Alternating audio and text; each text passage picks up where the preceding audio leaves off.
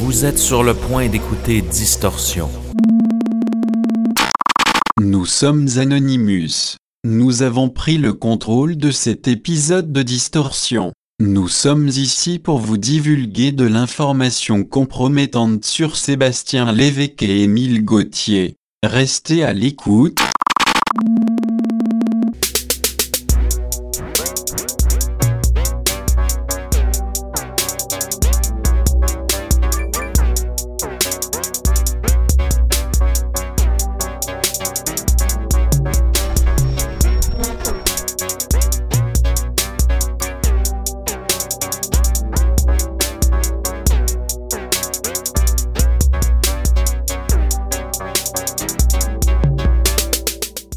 Des années 2000, un groupe d'activistes informatiques sème les mois sur Internet. Complètement décentralisé, ce groupe nommé Anonymous est à la source de plusieurs fermetures de sites web majeurs et d'opérations secrètes.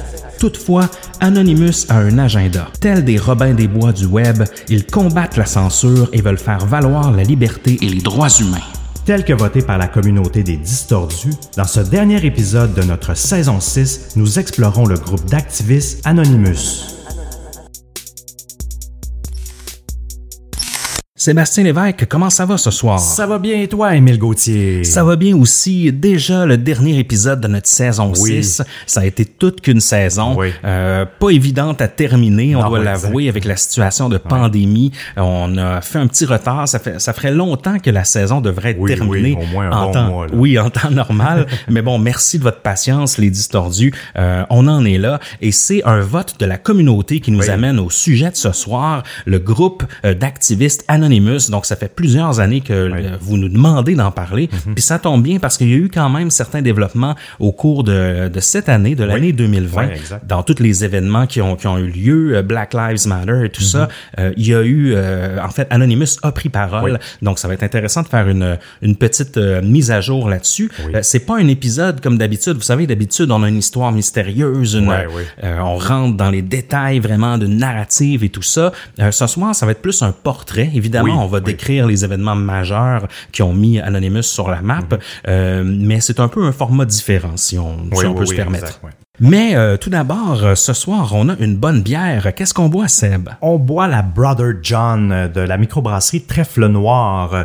C'est du New England IPA, bien easy, Hmm. à 6% d'alcool. Ça goûte le bon jus tropical, Oui. parfait pour un été confiné. Maison. Et cette bière-là là, de la semaine, elle nous est offerte par Amandine. Euh, Amandine, en fait, nous a offert une tournée de bière via le distorsionpodcast.com. Euh, si vous voulez encourager le show et remplir notre frigo et même nous suggérer une bière dans votre région, vous pouvez le faire grâce à l'onglet tournée de bière. Mais on a aussi, Seb, une review 5 étoiles sur Apple Podcast. Oh oui, elle nous vient de Manu de M4 Nous du Canada. Elle nous dit de courageuse à peureuse. Oh. Podcast addictif qui m'a amené à barrer mes portes en Gaspésie. Oh. S'il m'arrive quelque chose, ne cherchez pas la solution dans mon historique. J'ai fait des recherches de tous vos podcasts que j'ai déjà écoutés. Oh, Charlotte à toi. Oui, merci beaucoup. Et là-dessus, sans plus tarder, Seb, est-ce qu'on est prêt à se lancer dans cette histoire passionnante? Oui, mais juste avant, Émile, Oh. nous devons dire un petit mot à propos de notre partenaire, la Faculté de l'éducation permanente de l'Université de Montréal. Elle, c'est celle qui enseigne aux adultes et où les admissions sont en cours pour le certificat en enquête et renseignement, comme pour les 30 autres programmes offerts. Oh yes, il s'agit d'un certificat universitaire de 30 crédits pour toute personne passionnée d'enquête qui souhaite travailler dans les milieux professionnels ou criminels. Au terme du certificat, vous serez en mesure de mener une enquête de A à Z. Ce certificat est parfait si vous voulez compléter une formation existante, réaliser un bac par cumul avec d'autres certificats, par exemple la psychologie, la criminologie, ou encore réorienter votre carrière. Est-ce que ce serait une bonne formation pour, mettons, deux podcasteurs qui s'intéressent aux enquêtes? Oh que oui, mon cher Émile, même que j'y pense chaque jour. Peu importe d'où vous venez, que vous soyez un distordu canadien ou européen, vous pouvez vous inscrire au certificat en enquête et renseignement à la Faculté de l'éducation permanente au fep.umontréal.ca, fep.umontréal.ca. Et là-dessus, Seb, est-ce qu'on est prêt à se plonger dans le monde complexe d'Anonymous? Oui, oui. Nous sommes le 14 janvier 2008. Une vidéo à usage interne et dont le contenu a pour objectif de recruter de nouveaux adeptes de l'Église de Scientologie est diffusée au grand public simultanément sur plusieurs chaînes YouTube. Cette vidéo, d'une dizaine de minutes, est animée par l'acteur américain Tom Cruise, qui glorifie et encense cette religion. Oui, un adepte, euh, Oui, euh, une des vedettes euh, adeptes de la scientologie. Oui, une des longues, de la longue liste de vedettes adeptes. là. Oui, puis apparemment qui est assez élevé dans les Oui, rangs. hein. oui, oui, oui, j'y arrive, tu vas voir. Pour ceux qui l'ignorent, Tom Cruise, justement, comme on vous le disait, est membre de l'Église de Scientologie depuis la fin des années 80, alors que son ex-femme, Mimi Rogers, l'a initié à cette époque-là. Cette forte appartenance lui a même coûté deux divorces supplémentaires. Oh. Euh, Rappelez-vous celui avec Nicole Kidman, une autre act- actrice américaine, et également avec Katie Holmes, qui est une autre actrice bien connue. Les deux actrices ont eu des enfants avec lui, euh, mais le principal accro, euh, c'était la religion, le choix de religion pour leurs enfants. Donc les, les deux femmes, même si on dirait qu'ils ont adhéré euh, à ça le temps de se marier avec lui, ils ont comme eu la décence, disons du moins, le- le- ils voulaient pas que leur enfant soit élevé là-dedans, puis ça a provoqué, provoqué le, le divorce pour les deux parce que pour lui c'est C'est sacré. C'est sacré, exact. Selon certaines rumeurs, euh, toujours niées justement par la principale intéressée, Tom Cruise, il serait même devenu, ou il serait même encore actuellement le numéro 2 de cette religion-là, justement avec le temps, étant donné toute l'influence qu'il peut avoir Oui. dans le monde, là, pas juste, euh, euh, pas juste d'aller recruter des membres, mais tout ce qu'il peut euh, dégager pour essayer de tenter de recruter des gens dans, dans l'Église de Scientologie malgré tout. là. parce que il a l'air quelqu'un de saint, ben en tout cas j'ose croire. mais l'Église de Scientologie, on, fera pas beaucoup, on n'en parlera pas tant que ça, mais on le sait que c'est, donc c'est une Église qui a une drôle de réputation là, d'arnaquer les gens, tu peux plus te sortir de, de ça et tout ça. Oui, oui, carrément. Puis Tom Cruise même, il prenait part à des, euh, des genres de conventum. Là. Il, Oui, il, oui, oui. il parlait sur scène, il s'adressait aux membres. Puis c'est un peu un, un ceinture noire de la scientologie. là. Il a fait un peu, je pense, tous les, les tests qu'il doit oui, remplir là, pour euh, atteindre le niveau supérieur. Oui, exact. Puis justement, dans la vidéo, on va vous la mettre euh, sur, euh, sur notre site web, la le lien pour euh, la vidéo de Tom Cruise. C'est une vidéo d'une dizaine de minutes, puis on le voit, là, il est relax, il rit, puis tout, tout est beau. Là. C'est un peu euh, c'est un peu malaisant quand on sait au, au bout du compte ce que, ce que cette église-là peut faire. Trêve de patinage, cette vidéo-là ne devait pas se retrouver évidemment sur le web. là. C'était vraiment à l'usage interne de l'Église de Scientologie. Eux, ils se sont mis, euh, l'Église de Scientologie ont assez la mèche courte hein, rapidement sur le web, euh, même avant ce- cette épopée-là. Tout site web ou tout, tout journaliste ou toute personne qui parlait contre eux recevait une mise en demeure. Puis même souvent, ils attaquaient pas juste le média, là, ils attaquaient l'hébergeur, euh, Ouais. le fournisseur Internet de la personne. que Tu sais, ça, ça allait vraiment loin. Mais dans ce cas-ci, euh, ils ont voulu justement censurer cette vidéo-là. Deux jours plus tard, ils ont envoyé une mise en demeure à YouTube, euh, leur sommant de retirer la vidéo de la plateforme. Par contre, le mal était fait. Mhm. Euh, L'Église, a goûté au Streisand Effect. Ah oui, que tu sais, Barbra c'est- Oui, Streisand. exactement. J'attends que tu, tu m'en parles. le Barbara Streisand effet, qu'en fait, c'est Barbara Streisand, l'actrice et la chanteuse américaine. Elle, en, 2003, en 2003, pardon, elle a vu une de ses photos euh, de, de, de sa maison de Malibu en Californie arriver sur le web. Puis ça, c'était dans les débuts du web. Hein, puis les vedettes étaient peut-être pas encore habituées à cette non-anonymat-là euh, que maintenant dans laquelle on vit pour eux. Elle a tenté de faire retirer la photo du web, mais on le sait, de tenter de retirer quelque chose du web, euh, premièrement, c'est assez difficile et ça se reproduit comme, euh, euh, comme des, des, des, des souris. Mais dans ce cas-ci, c'est que ça a fait l'effet inverse. L'attention médiatique sur le fait qu'elle chialait que, que sa photo soit toujours en ligne a créé l'effet que les gens l'ont euh, les gens l'ont remis encore plus partout en ligne. Oui. Fait que maintenant, quand il y a un effet comme ça, un peu comme un enfant, quand tu lui dis de pas faire de quoi, puis il va le faire encore plus. Euh, mais maintenant, quand cet effet-là, c'est le Streisand effect. Donc, qui arrive. Fait qu'une La multi- multiplication. ouais. Exact, c'est très très drôle. Une semaine plus tard, le 21 janvier, Anonymous provoque publiquement l'Église de Scientologie par une, vidéo en menaçant les dirigeants qu'une série d'attaques aura lieu. Il s'ensuit de nombreuses fausses commandes de pizza euh, à, des, à des dirigeants, des, de des envois euh, à la tonne de fax noirs. Euh, tu sais, Oui. un fax avec tout le carré noir, imaginez toute l'encre que ça, ça bouffe, puis ça a l'air qu'il envoyait vraiment des tonnes, des tonnes de... C'est ça, le de- but, de- c'est carrément de faire bouffer de l'encre. oui, exact, exact. Que Ça, ça, je trouvais ça quand même drôle comme attaque. Euh, aussi des attaques euh, des DOS envers les, les sites de l'organisation. Mais avant que je vous parle, c'est quoi une attaque de, des DOS? Euh, Parce qu'on en entend souvent des attaques par déni de service. Oui. Je vais vous faire jouer le début de la vidéo euh, d'Anonymous qui menace euh, qui menace l'Église de Scientologie. On sent bien le ton quand même menaçant. Puis pour ceux qui l'ont peut-être jamais entendu, la, la voix, c'est toujours ou à peu près toujours ce, ce ton de voix-là qui est utilisé pour leur message en ligne, qui est un, un genre de voice chat là, un, un voice... oui, peu, exact, là. exactement. Là, je vous la fais jouer. Hello, leaders of Scientology. We are anonymous. Over the years, we have been watching you, your campaigns of misinformation, your suppression of dissent, your litigious nature. All of these things have caught our eye. With the leakage of your latest propaganda video into mainstream circulation, the extent of your malign influence over those who have come to trust you as leaders has been made clear to us. Anonymous has therefore decided that your organization should be destroyed. For the good of your followers, for the good of mankind and for our own enjoyment, we shall proceed to expel you from the internet and systematically dismantle the Church of Scientology in its present form.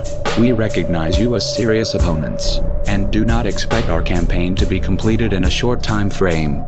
Donc, on, on sent bien le ton de la menace. On va vous détruire. On va. Moi, j'aime, j'aime, euh, j'aime leur arrogance euh, en fait dans, dans, oui, dans puis ces vidéos-là. Il ajoute aussi pour euh, for our enjoyment. Oui, c'est vrai. Oui, Donc pour leur propre plaisir, ils, Oui, oui. ils, euh, ils- ils veulent bien détruire leur présence en ligne. Oui, non, c'est ça. C'est qu'il y a un côté un peu mesquin euh, des, des, des membres du collectif Anonymous, mais on le comprend. On dirait qu'il est validé par le- le- le- la cause au bout du compte.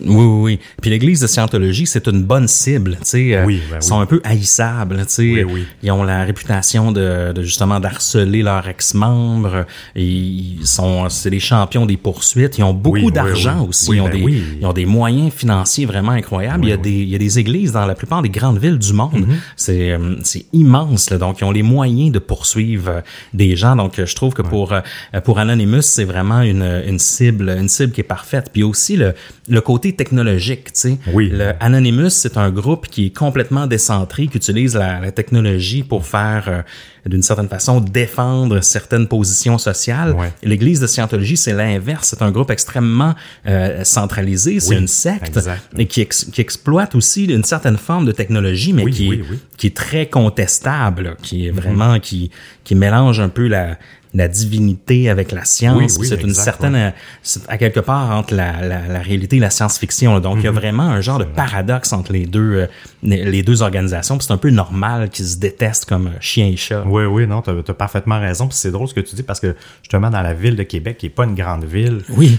tu as dû déjà la voir la bâtisse, Ben oui. dans, pas dans le vieux Québec, mais dans Saint-Roch. Ça a toujours ce, quartier-là eu une certaine époque était très, euh, disons, délabré, mais l'église de Scientologie, elle était toujours très, très propre. Tout le, la, la, la façade de l'édifice, euh, Oui, oui, oui. c'était toujours clean, clean, clean. Ah, mais ils ont des, ils ont des locaux. Justement, à Québec, c'est, c'est un des locaux les plus, euh, les plus beaux de Ouais, cette rue-là, là, en fait. là, Oui, qui est oui, une- oui, exact. Qui est une rue, justement, un peu, euh, un peu hypée, là, qui ont très, avec des petites boutiques euh, Oui. de hipsters et tout ça. Puis de, de voir ça, l'église de Scientologie, un immense building avec presque jamais personne dedans. Non, exact.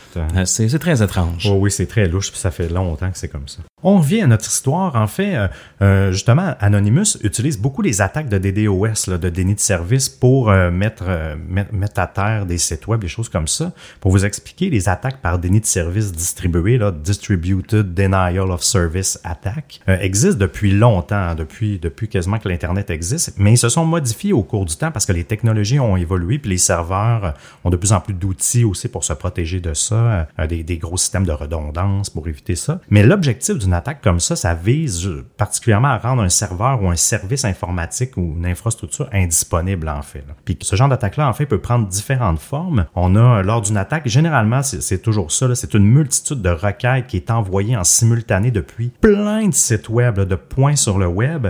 Puis, euh, dans le fond, l'intensité de ce tir-là croisé, ben, ça rend le service vraiment instable, euh, voire même indisponible parce que c'est une surcharge comparativement à la normale. Parce que les serveurs, généralement, comme je sais pas, Netflix, Facebook, ils ont des tonnes de serveurs, la charge est répartie partout, mais, mais ils savent quand même comment l'adapter. Mais si, par exemple, il y a, je sais pas, des millions, des millions de nouvelles requêtes en une minute, souvent, par exemple, ben, ça va faire tomber ces services-là. C'est comme si euh, tout le monde essayait de rentrer par la même petite porte. Oui, là, ce qui arrive, c'est que plus personne peut rentrer parce que tout le monde est coincé dedans. Exactement, les personnes fait la file.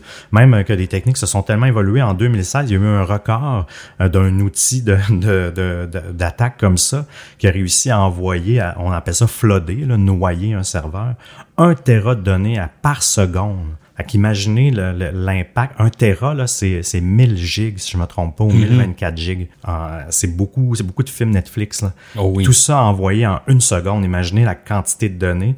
Euh, donc, ça peut, ça peut vraiment mettre à terre euh, plusieurs sites euh, ou ce système de courriel et tout ça. Concrètement, l'attaque par déni de service, comme je vous dis, ça peut bloquer un serveur de fichiers, rendre, rendre impossible l'accès à un serveur ou même empêcher la distribution de courriel. En fait, comme je vous dis, c'est Netflix ou Facebook qui tombent en panne parce que même eux, des fois, sont pas infaillibles à ça. Ça arrive que des grosses attaques simultanées dans le monde euh, qui attaquent ces gros joueurs-là. Je reviens au projet de Chanologie, le projet contre l'Église de Scientologie. Le 27 janvier, toujours en 2008, une autre vidéo euh, d'Anonymous qui est intitulée, elle, Call to Action, donc appel à l'action, qui est diffusée par eux et qui incite les gens d'un peu partout dans le monde à s'organiser concrètement pour démontrer leur mécontentement contre l'Église de Scientologie. Cette vidéo-là, elle enclenche vraiment une, une vélocité d'activistes de partout dans le monde pour porter action. Là. Ça dépasse Anonymous, ça dépasse Internet. là. Le 10 février, le mouvement va prendre encore plus d'ampleur car il y a des manifestations qui vont s'organiser partout dans le monde.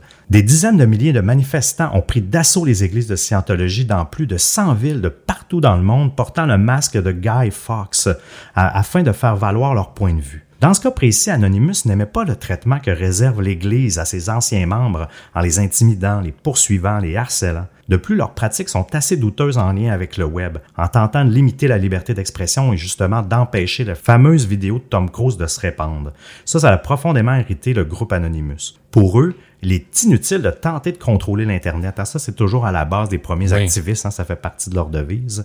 L'Internet est disponible pour tous et personne n'est en droit de le contrôler. C'est un peu ce qui, ce qui prêche. Suite aux manifestations, plusieurs centaines de vidéos de l'événement se retrouvent évidemment sur YouTube, mais étrangement, le nombre de vues a soudainement arrêté d'être comptabilisé uniquement pour ces vidéos-là, les vidéos de la manifestation. YouTube est sorti plus tard pour dire que c'était qu'un bug technique temporaire, mais c'est assez louche parce que parmi toutes les vidéos, là, il y a des gens qui avaient sorti des captures d'écran.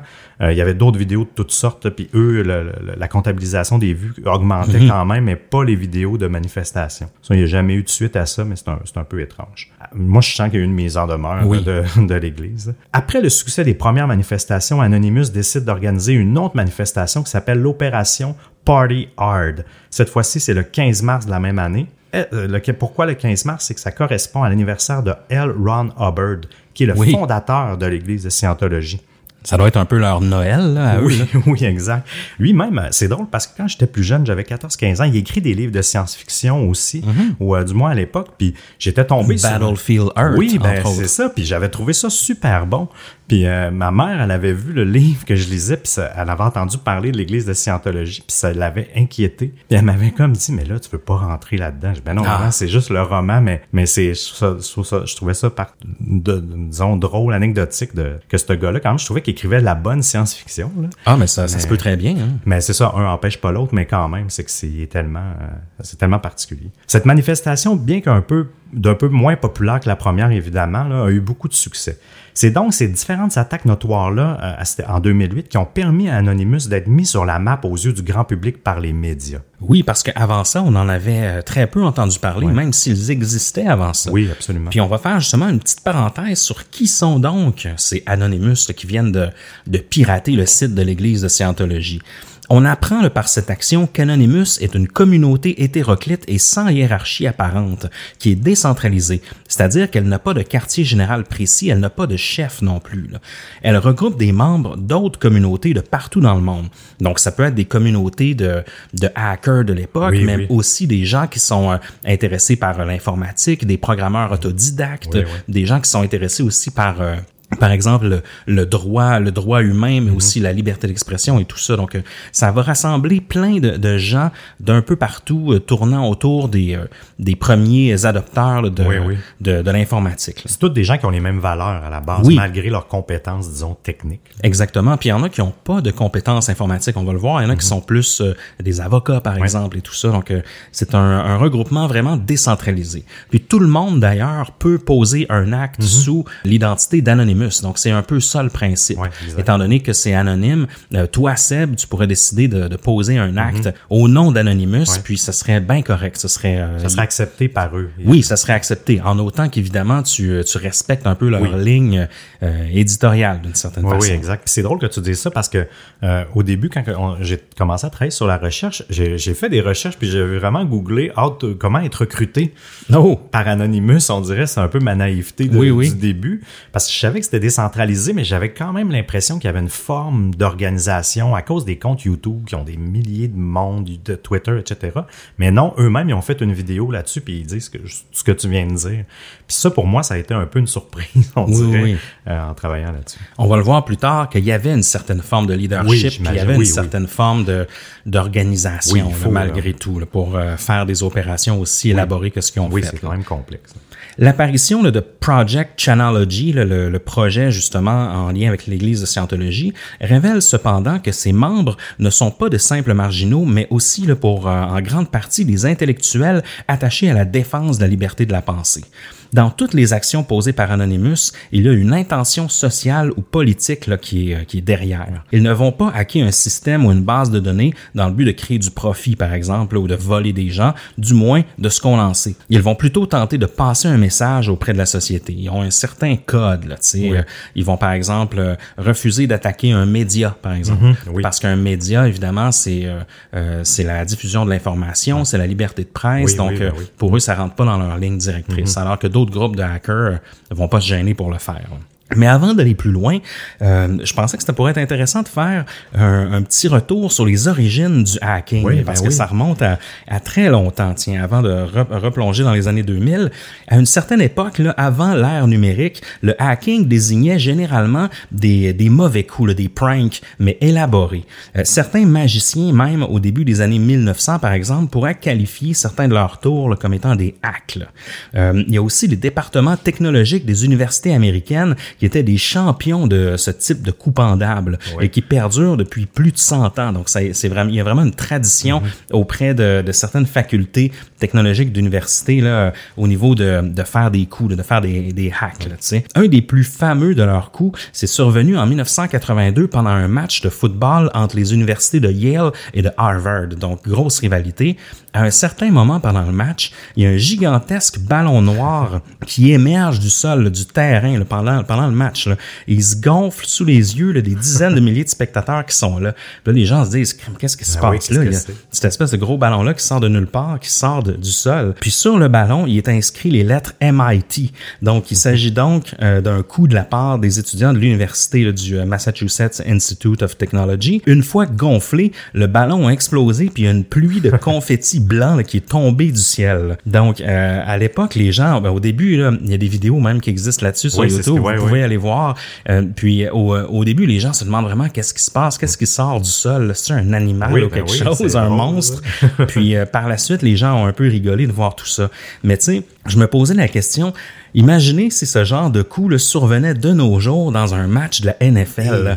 Imagine le SWAT et l'escouade Hey. anti-bombe qui prendrait d'assaut le, le stade là. après les événements, euh, tous les événements terroristes qu'on a eu et tout ça. Là, ça on pourrait pas refaire ce type de coup-là. Jamais, jamais. C'est sûr que non. Même, je suis sûr que même juste la surveillance, euh, eux, quand ils ont installé ça, je suis sûr qu'aujourd'hui, ils n'auraient même pas accès à ça. J'ai l'impression, tu sais, de- il a fallu quand même qu'ils installent euh, Oui, ben sais, le oui. setup et tout ça. Il doit y avoir des complices, mais, mais t'as raison, ça part. On dirait que je pense qu'il se ferait, il se ferait taper sur les doigts aussi, le MIT, de faire une action comme ça. là. Ah oui, c'est clair. Et les étudiants du MIT, justement, ils ont réalisé plusieurs hacks notoires, un peu comme ça, là, comme installer une voiture de police, même un camion de pompiers sur le dessus du dôme iconique là, de l'Institut, là, un peu comme, euh, ça fait penser presque à la, la Maison Blanche, Oui, là, au oui, bureau oui, ovale. là. Eux, ils sont allés mettre des véhicules sur le, le top de ça, là. donc c'est vraiment pas évident de, Euh, non, de réaliser ça. Euh, entre autres, si on remonte à plus récemment, là, pour la sortie du film Les Avengers, ils ont même transformé tout le dôme euh, de, du Massachusetts Institute of Technology en bouclier là, de Captain America. Ah ouais, ouais. Donc, euh, potentiellement de Google Maps, on pourrait voir le, le bouclier. là. Mais en informatique, le thème hacker là, ne date pas d'hier non plus là, et remonte lui aussi au MIT dans les années 60. À ce moment-là, là, l'Internet qu'on le connaît n'existait pas. Euh, il y a le fameux réseau là, du DARPA créé par la défense américaine qui va voir le jour sous peu. Euh, puis euh, à cette époque-là, les hackers vraiment s'intéressent surtout aux, euh, aux- aux petits trains électriques. Donc ils vont ils vont trouver des façons de, de jouer dans les circuits électriques pour faire euh, changer les, les petits trains Oui, de, de, de direction, tout ça. Mais il y a quand même des gens qui vont à cette époque-là commencer à bidouiller avec euh, les ordinateurs. Ces premiers hackers informatiques-là sont surtout connus pour trouver des failles dans les systèmes d'exploitation des ordinateurs de l'époque. Des gens comme Bill Gates, par exemple, Oui, ou même oui. Steve Wozniak, cofondateur d'Apple. Euh, c'est aussi des gens qui auraient pu être désignés comme étant hackers dans le temps. Oui, oui, oui, absolument, Euh. Étant donné leur capacité à coder pour l'époque, puis à leur façon de comprendre l'architecture des systèmes d'exploitation des ordinateurs. là. Et à l'époque, faut se rappeler, c'est IBM vraiment qui était le gros, le gros joueur. Oui, exact. Mais, mais je, Wozniak en faisait plusieurs des coups, euh, Oui. justement. Là, euh, il s'amusait aussi. là, des coups de téléphone et tout ça avec des, euh, avec des techniques. Oui. Puis justement, parlant de, de téléphonie, justement, en, 60, en 74, il y a eu un hack téléphonique notoire dont Oui, j'ai pas euh, le choix oui. de vous mentionner parce que je le trouve savoureux. Euh, c'est le cas de Captain Crunch, c'est comme ça qu'on qu'on appelle cette histoire-là. Il s'agit d'un coup d'un certain John Draper qui deviendra par la suite un nom très connu là, dans le monde informatique. Euh, à cette époque-là, John est un programmeur qui s'intéresse aussi beaucoup là, au réseau téléphonique, là. tout comme Steve Jobs et Steve Wozniak à cette époque, là, qui fabriquaient des, des blue box Oui, pour, euh, ça, exact, pour un peu ouais. pirater le téléphone. là. Puis c'est ce qu'il fait lui aussi. Donc, il construit les genres de radios pirates et expérimente avec les fréquences téléphoniques. Puis avec l'aide d'un sifflet pour enfants euh, qu'il va avoir trouvé dans une boîte de céréales Captain Crunch, John Draper va réussir à produire une fréquence là, de 2600 Hertz. là. Euh, puis cette fréquence-là, euh, c'est un son extrêmement aigu, euh, non perceptible. Euh, puis cette fréquence-là de 2600 Hertz, ça correspond à certaines fréquences du réseau téléphonique d'AT&T à l'époque. Donc, avec ce sifflet-là, cette, cette technologie vraiment rudimentaire, euh, Draper a réussi à effectuer des appels gratuits euh, en utilisant cette fréquence-là. Donc, euh, il a exploité une, une faille dans le système téléphonique. Il fut arrêté pour ça, puis il a dû compléter le 50 probation. Ouais, oui. Au moins, il n'a pas fait de prison. là. Oui. Tu sais, C'est. Mais c'était le grand piratage de l'époque. Tu Oui, sais, ben maintenant, on pirate euh, justement des grands réseaux, Ben euh, mais à l'époque, c'était le réseau téléphonique. Là. Ça devait quand même être, euh, être quelque chose. Oui, ben oui. Puis je me demande comment il y a eu l'éclair. Tu sais, comment il a fait mesurer? Ben, tu as des trucs pour mesurer la, la fréquence, mais Mm-hmm. il a fait combien de tests avec son sifflet pour arriver à cette fréquence-là? C'est C'est ça qui, qui, qui, qui m'intrigue, en fait. Comment il a pu arriver à, la, à déterminer que Ah non, exact. c'est pas simple là, de, de, de, de, de de, contrôler ça par le justement juste le souffle, tu sais, me semble en tout cas du moins, à moins que l'angle il soit, il était tellement bien fait que ça devait être peut-être pas loin par défaut quand tu soufflais de, de cette fréquence là. là. Ouais, je sais pas par après le mécaniquement comment ça, ça marchait. Je sais que le sifflet en question est exposé dans un musée de Oui, l'informatique. oui, ça je l'ai vu, oui. à quelque part. Donc euh, drôle. c'est assez drôle. Dans les années 80 maintenant, l'arrivée plus massive des ordinateurs personnels fait apparaître euh, des nouvelles formes de hacking en lien avec les systèmes d'exploitation. On voit apparaître les premiers virus informatiques, entre autres. Euh, en 83, il y a le film War Games qui va sortir, qui est un film vraiment iconique du monde informatique, Oui, oui. qui révélera le hacking au visage du grand public. Dans ce film, un jeune homme dans son sous-sol de banlieue réussit à s'introduire dans un réseau militaire et déclenche la troisième guerre mondiale à partir de son ordinateur. là. Donc le film allait tout de même dépeindre un certain futur à Oui, venir. c'est vrai. Euh, de Ben certaine oui. manière, les, les prochaines guerres, même les guerres actuelles, sont beaucoup par l'informatique. Ah ben oui, c'est clair. En 1986, le gouvernement américain est un peu alarmé par la situation et met en place le la première loi là, en lien avec le piratage informatique. Euh, c'est le fameux Computer Fraud and Abuse Act qui est toujours en vigueur euh, aujourd'hui puis qui, qui envoie quand même encore des, des gens en prison. Là. Et là, il faut que je vous parle de quelqu'un, euh, entre autres, là, Robert Morris, qui est le créateur du Morris Worm, donc du verre Morris. Il a été un des premiers condamnés là, en vertu de cette loi-là. Il avait créé un verre informatique qu'il a lancé à partir du réseau du MIT, lui aussi, et qui infectait les ordinateurs qu'il réussissait à rejoindre. Donc, justement, les, les verres allaient infecter Oui, d'autres oui. ordinateurs. Puis le verre avait la particularité de vérifier si chaque ordinateur avait déjà infecté, de sorte qu'il perd pas son temps oui, oui. puis il se dirige ailleurs. Bon. Mais cependant, le verre n'était pas toujours précis à ce point-là. Donc, il y a plusieurs ordinateurs qui ont été infectés plusieurs fois, puisque ça causait des ralentissements importants là, dans les réseaux informatiques. Le gouvernement a estimé là, que les coûts totaux euh, de baisse de productivité et de diagnostic, là, à, sa- à savoir à trouver c'est quoi le problème, Oui. a coûté environ 10 millions de dollars Ben, pour l'époque. Donc, c'était une grosse fraude, mais lui, Ben oui. il voulait juste tenter de, de Tester le système un oui, peu, testait le fis- système un peu, mais en le testant, il a fini par le, le surcharger puis à le faire, euh, à le faire planter. Donc, euh, Robert Morris a été le premier condamné là, en, en vertu de la, de la loi sur euh, la, la fraude informatique. Dans les années 90 maintenant, avec l'arrivée plus massive d'Internet, on voit vraiment apparaître du piratage de plus haut niveau et des virus plus sophistiqués. On va voir du vol de données, par Ouais. exemple, du piratage, euh, du vol de systèmes informatiques, du clonage de téléphones cellulaires, ça aussi c'était bien à la mode, là. des fraudes de réseaux téléphoniques, encore une fois parce que le téléphone était encore très présent, et des fraudes bancaires aussi. Donc on atteint un nouveau, euh, un autre niveau. C'est aussi dans les années 90 qu'un mouvement d'activistes nommé les cypherpunk Ouais. va voir le jour. Et puis eux, les cypherpunk vont être un peu des, euh, des précurseurs, là, des Mhm. pionniers dans le monde de, de tout ce qui est euh, encryptement de l'information et protection de, de la vie privée Oui, et des oui. données. Là. Donc eux vont vraiment être euh, jouer un rôle là-dedans. Il va y avoir des gens à Montréal même qui Mhm. vont euh, euh, euh, s'afficher en tant que membres des cypherpunks. Euh, C'est un enjeu qui est encore bien présent aujourd'hui. Oui, hein. oui, oui, exact. Puis même Paul Leroux, il était pas nécessairement un, un cypherpunk, mais il, il, il, euh, il s'identifiait beaucoup à eux dans, dans son discours, justement, là, euh, à cette époque-là. Dans les cas de piratage notoires de cette époque, dans les années 90, on retrouve celui de Kevin Paulson. Ah, ben oui. En 94, Kevin Paulson est arrêté pour avoir réussi à pirater le réseau téléphonique de la station de radio Kiss FM de Los Angeles.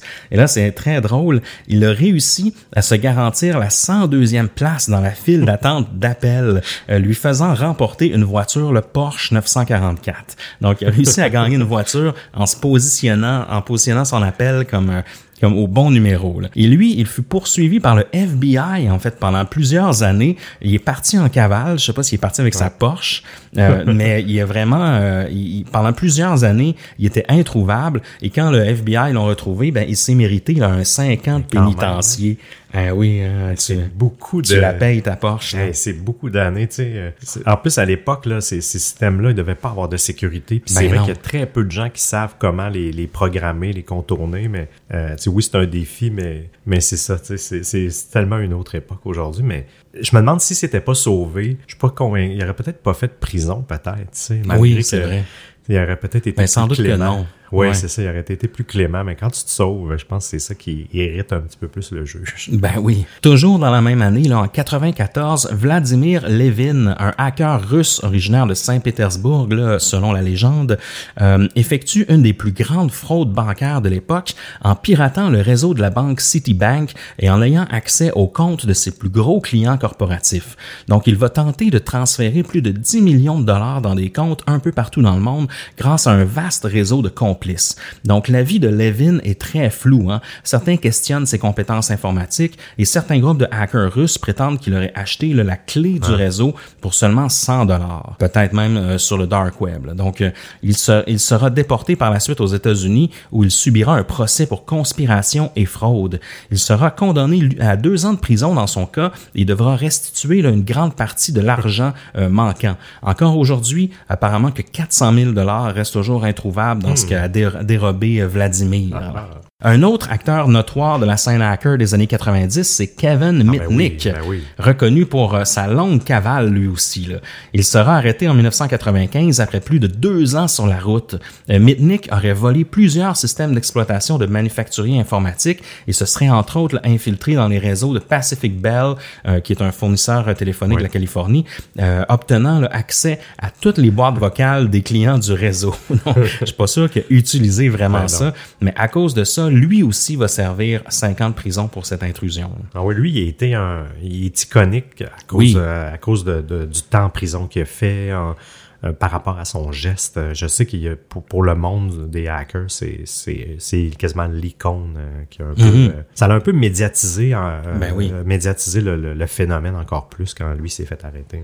Ah, tout à fait. Au cours des années 2000, maintenant, la décennie suivante, le hacking va prendre des proportions inégalées et c'est là qu'on va réaliser l'ampleur du pouvoir, mais aussi des faiblesses des systèmes informatiques. Le cas de Stuxnet, là, dont on vous a déjà parlé dans un épisode, démontre à quel point là, un virus pourrait être en mesure de perturber l'ordre mondial. Donc, euh, on se rappelle là, que ce verre informatique s'était infiltré dans des usines nucléaires en Iran. Il pouvait transformer ces bases en véritables bombes euh, à distance. Donc, très, très inquiétant. Euh, les hackers, dans les années 2000, vont commencer à s'organiser davantage. C'est aussi là qu'on va voir l'ébullition de l'activisme, là, et vraiment qui est un, un courant euh, qui consiste à utiliser les ressources informatiques comme outil de changement sociaux. Et c'est là qu'on va avoir des gens comme Aaron Schwartz qui vont, euh, qui vont Ouais. entrer en scène. C'est dans les années 2000 aussi qu'on va voir une certaine émergence du dark web aussi avec des entrepreneurs qui vont y faire fortune. Donc le hacking vraiment se, se diversifie. On va voir Mhm. aussi apparaître vraiment la dualité white hat, black hat. On vous en a déjà parlé dans Oui, certains oui. épisodes, mais les, euh, les hackers là, euh, chapeau noir sont un peu ceux qui vont utiliser ces compétences informatiques là pour euh, pour faire le mal ou du moins pour pour faire des actions un peu plus, un peu plus Illégales, malsaines, ouais. illégales exactement. Les white hat, eux, sont des hackers qui vont plutôt se faire engager par les entreprises pour trouver oui. des failles dans leur système, par exemple. Oui, où ils vont les informer. Oui. Si, par exemple, il hack le- le- le- l'épicerie du coin, je dis n'importe quoi, ben, il, va, il va appeler le lendemain, il va contacter, leur dire qu'il y a un trou de sécurité. Il il va pas profiter de la faille en tant que tel. Non, exactement. Puis c'est dans ce contexte-là, en fait, qu'Anonymous va naître. On revient à notre histoire. Au début des années 2000, plusieurs passionnés d'informatique, dont, dont beaucoup d'autodidactes, mais aussi des hackers, des programmeurs, des activistes informatiques, vont se réunir sur certains forums afin d'échanger en toute confidentialité. Certains sont des pères ou des mères de famille. Certains sont des, intellectuels sans emploi et d'autres au service de grandes compagnies technologiques. Lorsque le site 4chan, dont on vous a déjà parlé à multiples reprises, est fondé en 2003, il créera une certaine révolution auprès des internautes désirant un peu plus de edge ou d'émotions fortes sur Internet. 4chan permet à chaque utilisateur de rester anonyme et va éventuellement obliger les utilisateurs à avoir le mot Anonymous dans leur nom d'utilisateur. 4chan fut à la base fondé par un utilisateur du nom de Moot, et ce M-O-O-T, et sera inspiré de certains sites web japonais où l'on partage des images de manga ou d'anime. On estime que c'est à cette même époque que Anonymous sera fondé, inspiré de l'aspect anonyme de 4chan. Au départ, les utilisateurs vont créer des genres de coups pendables en utilisant la force du nombre et l'anonymat, évidemment. Par exemple, en janvier 2006, plusieurs membres anonymes de 4chan vont faire éruption dans le réseau social Abo, destiné aux adolescents. Ça, je la, trouvais bien bonne. là. Ils vont utiliser tous le même avatar dans le jeu, créant la confusion auprès des vrais utilisateurs réguliers. Et ils vont bloquer la piscine de l'hôtel, car dans Abo, tout se déroule dans un genre d'hôtel. Ce coup-là était vraiment savoureux. Euh, tu vois, tous les personnages avaient choisi un avatar de, de justement un, un- un- homme noir en complet avec exact, un afro. exact. Puis tout le monde avait le même avatar. puis il, il allait faire justement des, des genres de mauvais coups dans le jeu, de Oui, bloquer oui. le passage à certains endroits. Puis euh, justement, sachant qu'ils pouvaient pas... euh, ils ont empêché en fait les utilisateurs réguliers d'avoir accès à la piscine, Oui. qui était un endroit très convoité euh, dans, dans le réseau social. Oui, exact. Puis on fait ça parce que je- aux États-Unis, il y a un enfant qui, est- que- qui a été sorti d'une piscine publique parce qu'il avait été déclaré séropositif. Ah oui. hein. Euh, puis ils savaient pas, ils, ils ont jamais su pour comment que les, les- les- les responsables de la piscine ont pu le savoir, mais le fait que ils ont renvoyé l'enfant, ils ont sorti l'enfant de la piscine à cause de ça, c'est ce qui a, c'est ça qui a provoqué cet événement-là, que je trouve un peu rigolo, puis c'est leur première grande action, disons, organisée, orchestrée qu'ils ont fait. là. oui. À partir de cet instant, les membres officiels d'Anonymous vont s'organiser plus étroitement sur le réseau de chat IRC, là, ou MIRC, comme on, comme on dit aussi, afin de planifier de réelles opérations avec des impacts sociaux. C'est à cette époque-là qu'ils vont adopter le masque de Guy Fawkes. Euh, euh, le masque qu'on voit toujours d'Anonymous, le masque blanc avec euh, des lignes noires qui définit un peu le visage, un peu comme un rectangle un peu à l'envers, si on veut, qui suit la, la forme du visage. Mais pourquoi ce masque qui est devenu un icône des protestations Anonymous? Ce masque, en fait, il a été popularisé par le film V for Vendetta euh, que tu as sûrement déjà vu, Émile, là, qui est un, Oui. un très bon film, là, qui est sorti en 2006, qui dépeint un futur dystopique du Royaume-Uni. Dans ce film, euh, qui est basé sur une, une série de bandes dessinées, le personnage principal, V, tente de détruire le, le régime suprémaciste en place à l'aide d'actes de terrorisme. Dans le film, il porte un masque avec le visage d'un personnage historique nommé Guy Fawkes. Qui est donc ce fameux Guy Fawkes? Il s'agit d'un révolutionnaire anglais qui a tenté d'assassiner le roi James VI en 1605, là, ça remonte bien avant l'ère numérique, dans un complot qu'on a baptisé le Gunpowder Plot. Guy Fawkes était en charge d'allumer la mèche qui allait faire exploser des barils de poudre à canon localisés dans une maison officielle où étaient réunis tous les personnages politiques importants de l'époque. Hélas, quelqu'un a vendu la mèche, sans mauvais jeu de mots. Et les victimes potentielles ont été averties en avance. Malgré tout, le groupe de conspirateurs a décidé de procéder, mais il était trop tard. Le plan a échoué. Malgré tout, Guy Fawkes demeurera un symbole de protestation et d'incitation au changement. Ah Oui, c'est de, c'est de là que ça vient. Oui, puis c'est ça reste toujours, puis on dirait qu'on euh, même Mr. Robot dans leur série, euh, euh, c'est sûr c'est inspiré d'Anonymous aussi, là, mais euh, c'est utilisé largement, puis on dirait que toute protestation maintenant, euh, on, On en voit régulièrement Oui. dans, dans toutes les c'est protestations. ça, c'est symbolique. Je trouve que ça a le même. dé- Je trouve que oui, le film l'a mis en place. Anonymous l'a encore plus popularisé, mais mais je trouve que maintenant même le symbole, il a sorti un peu d'Anonymous pour euh, pour pour euh, quand les gens le portent pour manifester. Ben oui.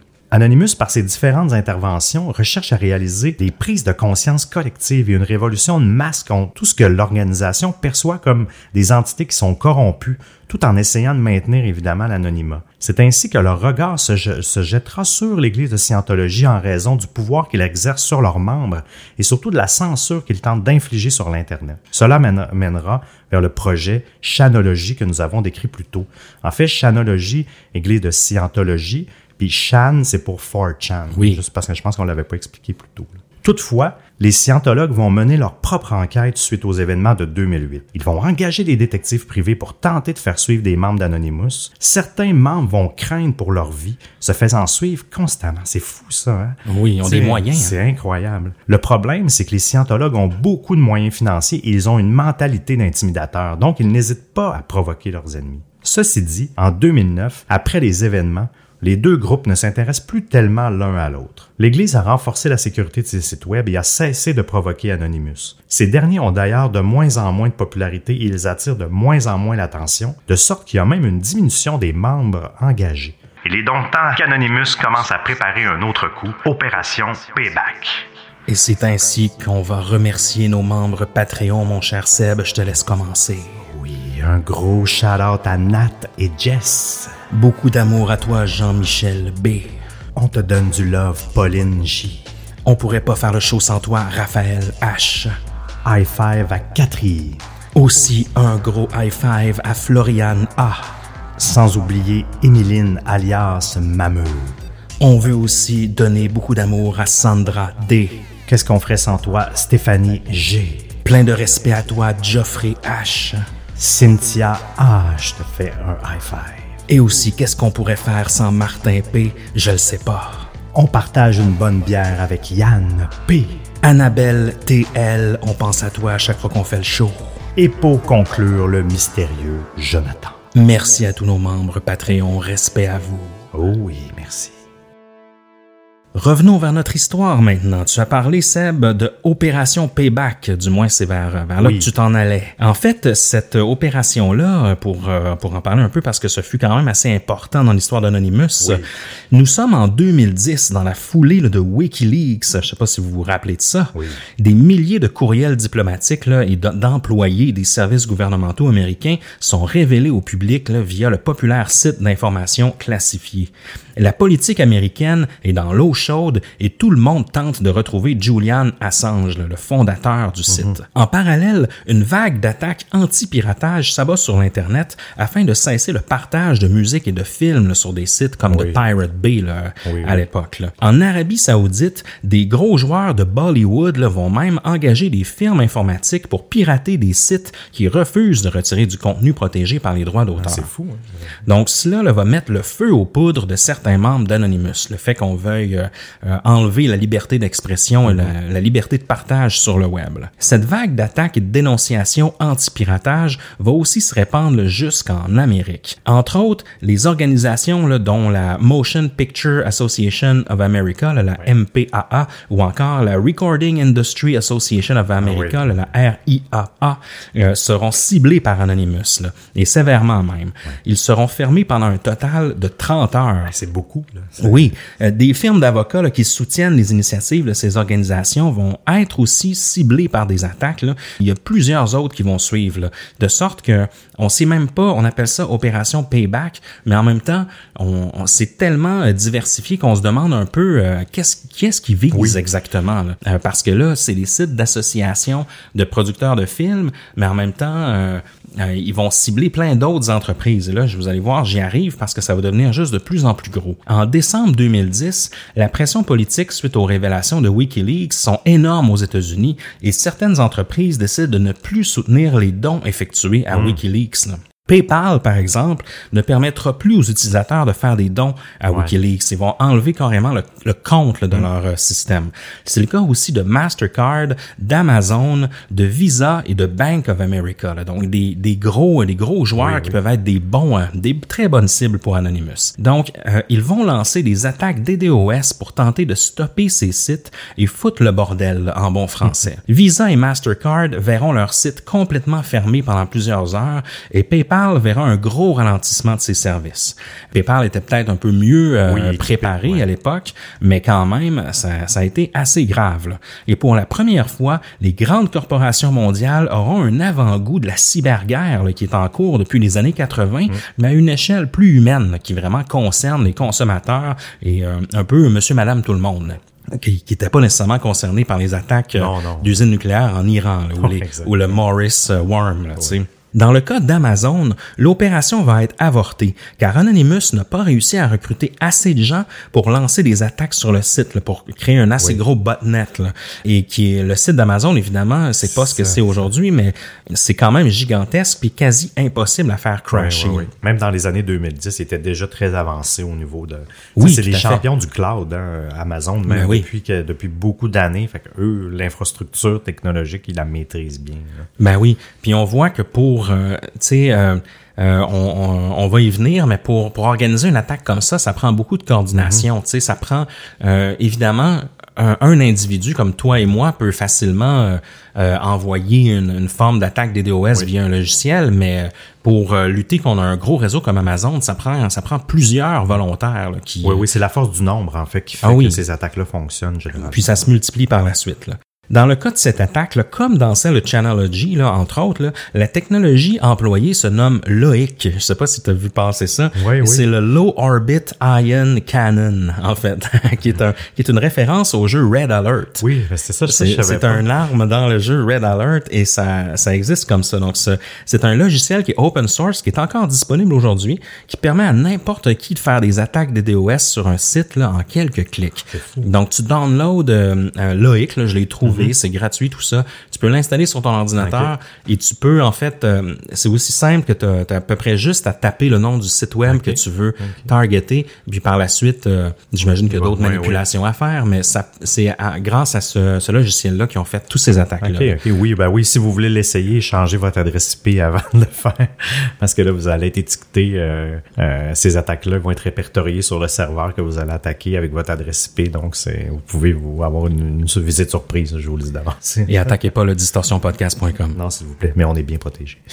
Il y aura des réelles conséquences pour les initiateurs de cette opération-là, là, d'opération Payback. Il y a 13 membres d'Anonymous qui vont être révélés au grand public pour la première fois, puis ils seront poursuivis en justice pour conspiration dans le but de causer des dommages à un ordinateur protégé. Bon, j'ai traduit ça de l'anglais. Euh, on va voir des noms comme Commander X qui vont être révélés, ainsi que d'autres noms d'utilisateurs comme Anon5, Anony Josh, euh, Grishnav, il y en a un autre qui va s'appeler The Mind et plusieurs autres euh, alter ego. Oui, oui. Euh, il s'agit de la première fois que des noms vont être révélés comme ça là, au grand public. Mais nous savons que dans le fond, là, les gens qui ont pris part à cette attaque sont beaucoup plus nombreux que ces 13 personnes-là. là. Oui, absolument. Puis les différentes arrestations, justement, dans l'opération Payback, ont ralenti quelque peu Anonymous, hein, parce que ça fait peur aux gens. Mais le collectif n'a pas cessé de vouloir s'impliquer dans différents conflits à travers le monde et dénoncer particulièrement la liberté d'expression. Comme par exemple, il y a eu l'opération Tunisie. En décembre 2010, en Tunisie, durant les manifestations antigouvernementales pendant le, printemps arabe, la révolution tunisienne, Anonymous a publié une vidéo sur YouTube déclarant ses intentions d'attaquer à leur manière le gouvernement tunisien. Évidemment, par la suite, le collectif a lancé des, des attaques DDoS contre des sites web gouvernementaux de la Tunisie. Euh, Anonymous a même fourni aussi aux manifestants via des blogueurs tunisiens parce que eux, là, euh, leur accès Internet est vraiment contrôlé. Oui. C'est pas comme la Chine, mais presque, d'une certaine manière. Ils n'ont pas accès à tout. Tout est vérifié par le gouvernement et, et tout ça. Puis Anonymous, pour éduquer euh, la population à, à contourner le, le système, justement, il utilisait des blogueurs influents de, la Tunisie. puis il donnait des documentations comment utiliser Tor. Mm-hmm. Tor, c'est le, c'est le, entre autres, c'est un navigateur que vous utiliser sur le web de surface pour, euh, pour être anonyme, mais en particulier sur, euh, sur le dark web, euh, avec des scripts aussi pour contourner toutes les, les mécaniques de, de, de surveillance de l'État. La fourniture d'informations a été considérée par certains comme faisant partie aussi d'une autre opération de Anonymous qui s'appelait Leakspin. Ils ont également aidé à transmettre des informations sur les manifestations à l'intérieur et à l'extérieur du pays, parce que même cette info-là aussi, on le sait, elle est contrôlée encore pour Ben le oui. gouvernement. Donc, les sites gouvernementaux en Tunisie ont été mis rapidement hors ligne à la suite des attaques. Par contre, il y a un des blogueurs tunisiens qui, les a aidés, qui s'appelle Slim404, comme une, une erreur 404, de son vrai nom Slim Amamou, a été arrêté, lui, le 6 janvier 2011. Il a ensuite été libéré de prison et est devenu, c'est ça que je trouve drôle, c'est la finalité. Il Ouais. est devenu secrétaire d'État au sport et à la jeunesse pour le gouvernement tunisien. Eh mais, ben. il- mais il a démissionné en mai, donc quelques mois plus tard, pour protester contre la censure du web par le gouvernement de transition. Parce que ça a eu un certain impact. Là. Oui. Je suis pas un grand spécialiste de, de- de la situation en Tunisie, mais euh, vu que c'est un gouvernement de transition, j'ai l'impression que toutes ces manifestations-là ont eu euh, un vrai impact positif au, au niveau de leur euh, euh, de, de la tutelle qui, qui gérait le pays. Là. Mais ça, ça a été, là, on vous le résumer rapidement, là, mais ça a été euh, extrêmement médiatisé. Anonymous, ils ont, ils ont sorti beaucoup de vidéos, puis ils voulaient s'attaquer à ça. Euh, mais c'est de s'attaquer à des gouvernements comme ça, pour eux, c'est pas si complexe que je lisais, parce que justement, ils ont des infrastructures, mais étant donné qu'ils sont tellement renfermés sur eux-mêmes, ben là, ils ont dû, ils ont dû se protéger mieux, mais c'était pas des infrastructures si dures que ça à attaquer et à, à Ouais. justement à faire tomber. Non, c'est clair. Euh, par contre, une autre grosse structure qui, euh, elle, a Oui. été plus difficile à faire euh, tomber, puis qui a, qui a causé des dommages euh, vraiment incroyables. Puis moi, je m'en rappelle parce que je l'ai vécu, Ben oui. je- sans doute que toi aussi. Mais c'est le euh, ce qu'on appelle le grand piratage de Sony PlayStation de 2011, là. The Great Sony PlayStation Hack. C'est ça- c'est Oui. comme si c'était un film, Oui. un film légendaire. Et ça, c'est c'est quand même un, un événement important, je dirais, dans le monde du hacking en général, Oui, puis qui oui. demeure quand même. Il y a une grande partie de mystère encore dans cette histoire-là. là. Je vous en, je vous en parle un peu. En avril 2011, une série d'attaques sont dirigées vers le site de Sony PlayStation ainsi que leur euh, serveur là, qui s'appelait Curiosity à l'époque. Non seulement le réseau sera fortement incommodé, euh, mais il sera hors ligne pendant 23 jours. Mais en plus, des informations à propos de 77 millions de comptes d'utilisateurs seront dérobés. Et là, euh, il y en a qui disent, Seb, que c'est même 100 millions. là. Donc, Ah oui, ok. ce serait au-delà de ça. là. Ce qui en fait un des plus importants vols de données de l'histoire, Ouais. carrément. Oui, oui, oui. C'est plus gros que Desjardins, là, ça. là. Dans ce cas-ci, il ne s'agissait pas euh, seulement d'une attaque DDoS, mais bien aussi d'un verre là, qui est allé puiser de l'information sur les serveurs de Sony.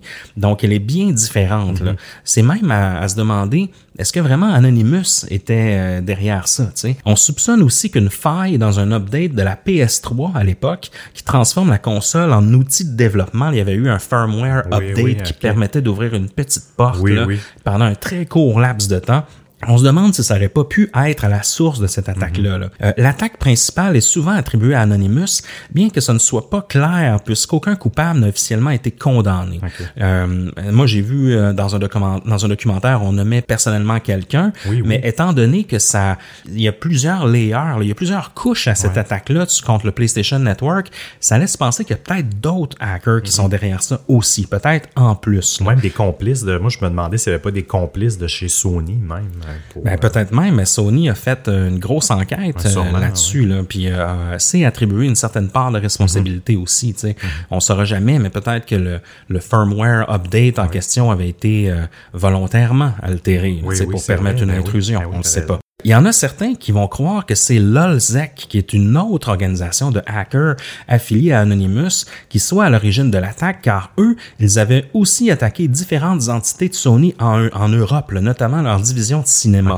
Donc, dans la même année, on sait que LOLSEC, et on va en parler tout à l'heure euh, en passant, pour nos abonnés Oui Monsieur sur Oui. Patreon, on va faire un after show euh, sur ce show-là. Évidemment, c'est le dernier de notre saison, donc on, on va prendre un petit, un petit peu de temps pour discuter de certaines choses, puis on va parler un petit peu plus de LOLSEC, qui est aussi un autre grand groupe de hackers dans la foulée d'Anonymous. Puis eux ont été actifs dans cette année-là. LOLSEC ont fait beaucoup de choses, mais en une seule année, dans l'année 2011, et on sait que Sony a été euh, une de leurs cibles à maintes reprises. Donc on se dit, est-ce qu'ils pourraient pas être derrière ça? Parce qu'en même temps, LOLSEC ont, ont, ont pas le même agenda qu'Anonymous. Non, pas du tout. Euh, Anonymous, on comprend qu'ils veulent mettre euh, le Sony PlayStation euh, down qui veulent attaquer le réseau euh, pour, euh, je sais pas moi, lutter contre le capitalisme. Mais je sais qu'il y avait, d'autres euh, objectifs derrière. Mais de voler des données, Ouais, c'est pas, euh, pas du style d'Anonymous, tu sais, parce que ça, tu tombes un peu plus dans, dans une zone noire du hacking. là. Ouais.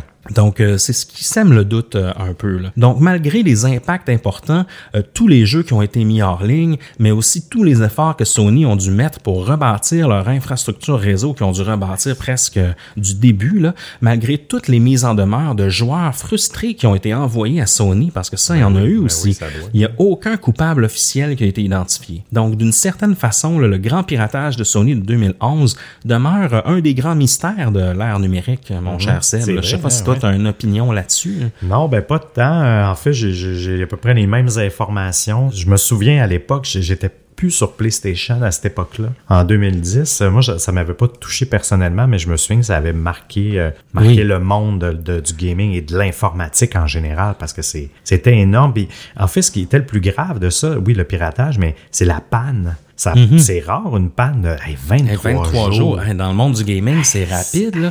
À chaque jour, on se demandait, bon, est-ce que c'est disponible Ben oui. aujourd'hui?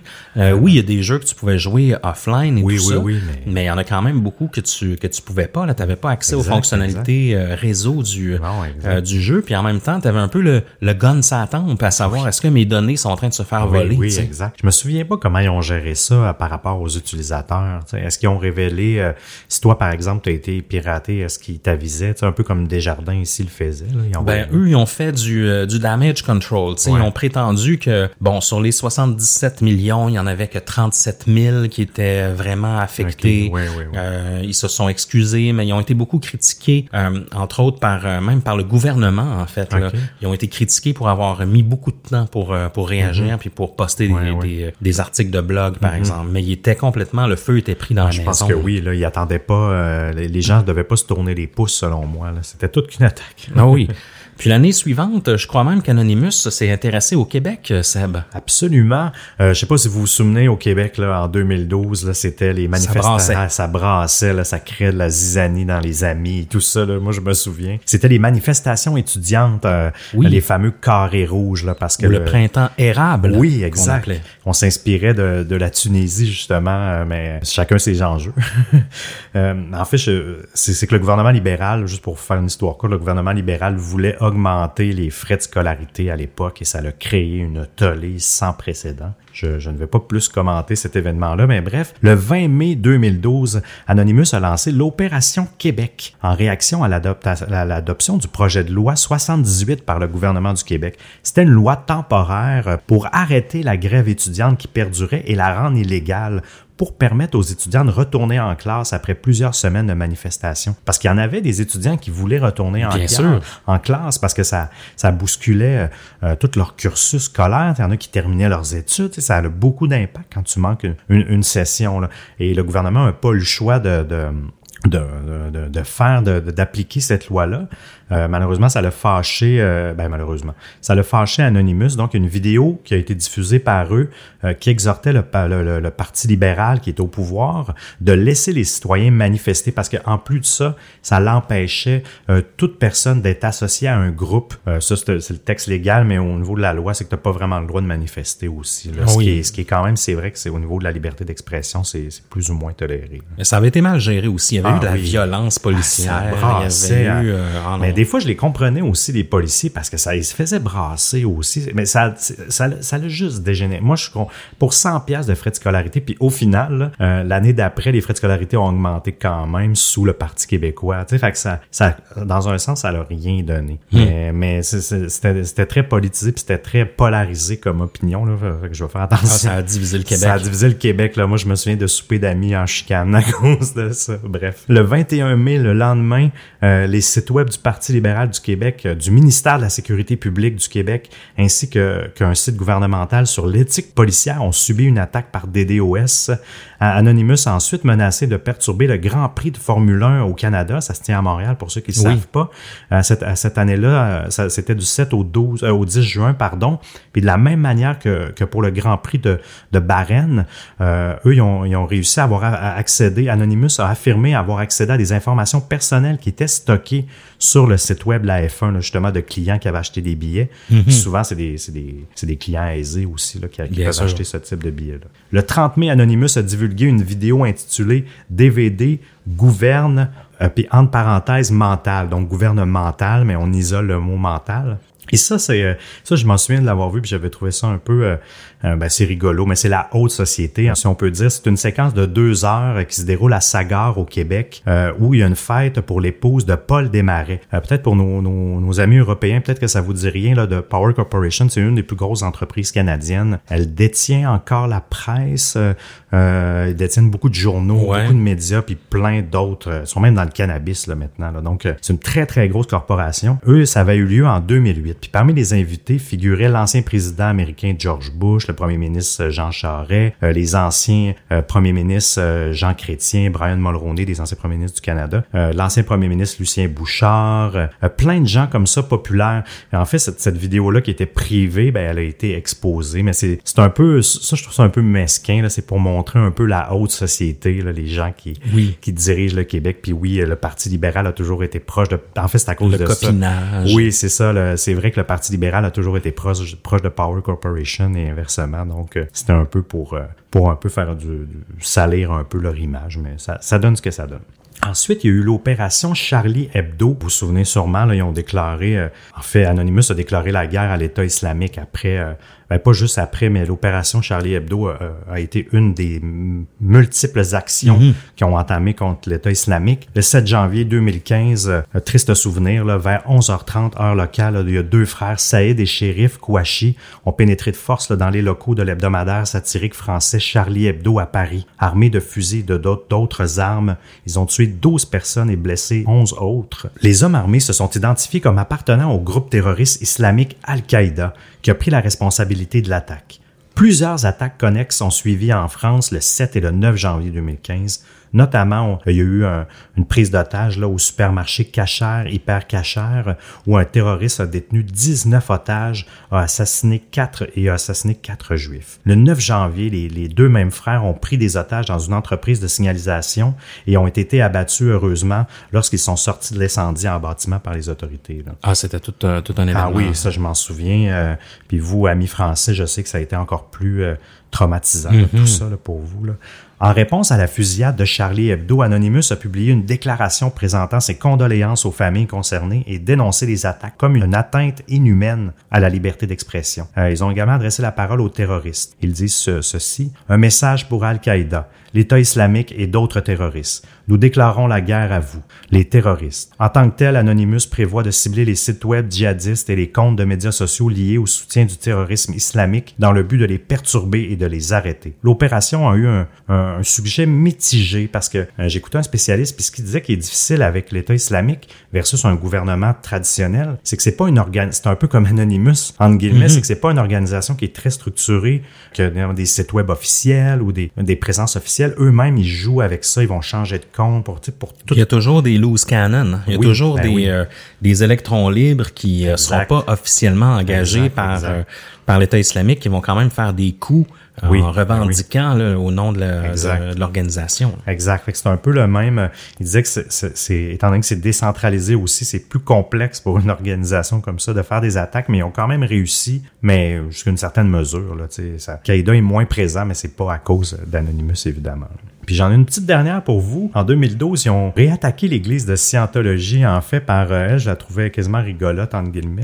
C'était l'opération Clear Craig, euh, qui a été mise sur pied en 2012 après une longue enquête des internautes qui sont arrivés à, la conclusion que depuis février 2010, là, euh, à peu près un an après, la, disons, la chicane entre Anonymous et, et l'église, les membres de l'église de Scientologie, eux, ils utilisaient les petites annonces sur Craigslist pour recruter discrètement des nouveaux membres. Ils s'annonçaient pas comme l'église de Scientologie, évidemment. Là. Les annonces attiraient les gens qui souffraient de stress, d'anxiété, de dépression. Et eux, ils prétextaient offrir des thérapies de groupe pour les gens en quête de conseils spirituels, mais de façon abordable. Euh, c'était- des week-ends de thérapie à 50 dollars. Euh, ils disaient que c'était une OSBL, que les rencontres étaient gratuites. Tout pour attirer les gens. là. Pendant environ un an, Anonymous et d'autres supporters du mouvement, ont, euh, eux, ce qu'ils faisaient, c'est qu'ils dénonçaient toutes les annonces qui arrivaient identifiées comme ça, comme du spam sur Craigslist. Mais eux, euh, mais, mais euh, pas Anonymous, mais l'Église de Scientologie en mettait partout aussi. Fait que eux, ce qu'ils ont fait, c'est qu'ils se sont vraiment regroupés puis sur un forum de discussion euh, qui était très, très, qui était dédié à ça. Ben, chaque jour, ils mettaient à jour, euh, qui mettaient à jour les liens vers les annonces Craigslist pour que le maximum de gens les déclarent comme comme du spam. Mais c'est c'est un peu plus complexe que ça. Toute l'organisation en arrière, là, il a fallu quand même qu'ils s'organisent. C'est un, c'est un, c'est un certain blogueur, j'oublie son nom, qui a fait une longue enquête pour découvrir les patterns, tu sais, trouver les numéros de téléphone qui correspondaient. Parce qu'au Ouais. final, t'appelais à l'église de Scientologie, tu sais, pour prendre tes rendez-vous et tout ça. Euh, puis il y a même un, il y a un ancien membre de l'église de Scientologie qui a confirmé ça. Euh, il y a eu un leak sur un des blogs, un de ses blogs qui confirmait les numéros de téléphone puis les tactiques. Ça faisait partie d'un un de leurs guides Ah. de, de tactiques de recrutement. En tout cas, bref. Eh ben, Euh, fait qu'ils ont voulu, ils ont fait encore du bruit, mais ça l'a pas, ça l'a pas freiné malgré tout les, les- les méthodes douteuses de, de recrutement de l'Église, évidemment. Dernier petit point, je ne sais pas si vous êtes rendu compte euh, qu'on n'en entend pas tant. Ben, on en entend un petit peu plus parler les derniers temps d'Anonymous, mais pendant plusieurs années, après 2012, c'était assez calme. hein, Non, c'est vrai. justement, euh, très très peu de, de, de- d'actes, du moins, qui étaient grand public. C'est comme, comme on vous dit un peu dernièrement, bon, avec la mort, la mort de George Floyd au Minneapolis, ils ont, ils ont hacké euh, les, les sites de police de la ville, ils ont fait sortir euh, des données de, de, de courriel et tout ça. Mais ça, j'avais lu que c'était un vieux leak de données. Ils Ah avaient ouais? déjà hacké le- cette centrale de police-là. Puis là, ils ont ressorti ces données-là. Euh, ils ont fait plein d'interventions du genre, mais euh, j'ai, j'ai- je suis tombé sur une... On a une spécialiste à Montréal qui travaille à l'université de McGill, qui est une spécialiste de Anonymous, entre autres, euh, Gabriella Coleman. Et elle, euh, elle a dit que la grosse la, la principale raison pourquoi qu'on en entend beaucoup moins parler, c'est les arrestations qui ont eu lieu. ah, sans Euh, doute. parce que, euh, étant donné que c'est- c'était pas une organisation comme qui est organisée comme une entreprise, une entreprise, là, ça s'assure toujours de la pérennité de ses employés. Ben, de la pérennité de son entreprise et de ses employés, ça fait partie de- des choses qu'elle a à faire. Mais un collectif désorganisé, c'est pas nécessairement sa survie qui, c'est pas sa tâche première. Fait- Non. Puis étant donné qu'il y a beaucoup de têtes principales qui ont été arrêtées, qui ont dû se retirer de ça, ben ça fait que le groupe est un peu plus désorganisé, moins de leaders, euh, donc ils sont moins arrivés à orchestrer ça. Puis moi, mon autre théorie, c'est que beaucoup de ces gens-là ont eu des familles maintenant. Dans le sens Ah que quand oui. tu es plus jeune, tu as plus de temps euh, pour euh, t'impliquer comme ça. Puis j'ai l'impression qu'une partie de cette génération-là qui était dans les premiers, euh, un peu comme nous, là, ils ont des familles, fait qu'ils ont moins de temps pour certains euh, loisirs, là, peu importe. Le, euh, mais là, depuis, j'ai l'impression que justement depuis un an ou deux, le fait qu'on en, qu'on en, on en entend plus, j'ai l'impression qu'une nouvelle génération de hackers qui a pris le relais. Des Oui. plus, des plus jeunes euh, qui ont voulu euh, prendre le relais de ça. Donc, je sais pas qu'est-ce que toi t'en penses. Moi, je trouve que ça fait du sens, là. Parce qu'aujourd'hui, les moyens techniques des, des autorités ont changé aussi. C'est vrai que c'est plus dur euh, de- de- d'être complètement anonyme et de pas te faire arrêter. Il y a toujours du monde qui passe à travers les, les mails. Oui. Mais malgré tout, il y en a des arrestations. Puis quand tu te fais arrêter, c'est sévère. C'est de sévère. plus en plus sévère. Oui. C'est des vies en prison. Hein. Oui, c'est ça, surtout aux États-Unis. Euh, oui, le cas d'A- d'Aaron Schwartz, de Russell Brick, tout ça, c'est des, des immenses peines. Donc, c'est sûr que ça, ça refroidit.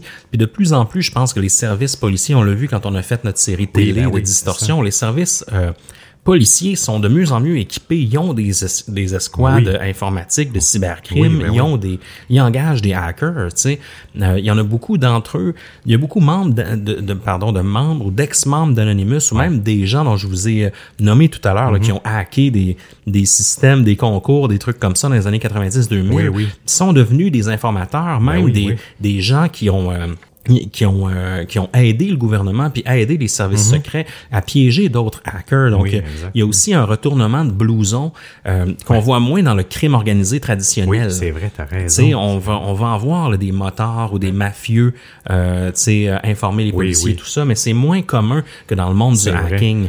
Euh, on va voir beaucoup de plea deal, donc de, Ouais. de, de plaidoyer, de deal de culpabilité, euh, mais euh, c'est ça, la plupart d'entre eux ont tenté de, de se sauver les fesses. C'est pas des, des criminels endurcis. Ben non, c'est ça, ils veulent pas aller en prison. Puis je les comprends, là, souvent, c'est des, ben, tu sais, je veux pas stéréotyper, là, mais tu sais, c'est souvent les, les, les vrais motards, c'est des gens qui, qui, tu sais, qui ont eu la vie dure puis qui ont pas peur, euh, tu sais, de, de survivre en prison, mais Oui. pour le petit geek ou, euh, tu sais, le, le fonctionnaire qui est bon en informatique, euh, euh, tu sais, qui est comptable ou whatever, là, tu sais, il- ça ne tente pas d'aller en prison. Là. Moi, je suis pas sûr que je survivrais. Là, tu il y a un autre, euh, euh, un, un autre euh, aspect intéressant, je pense, puis c'est là où euh, euh, c'est là où je m'en où je m'en vais. Je sais pas Oui. si toi t'avais euh, t'avais terminé ta Oui. ta petite partie Seb, mais c'est aussi que que Anonymous ont aussi échoué à maintes reprises. Oui, ok. Puis le fait d'être décentralisé, je pense que ça fait en sorte que c'est pas toutes les cellules qui ont la même rigueur que les gens du début, mettons. Oui. Puis on va le voir dans certains cas,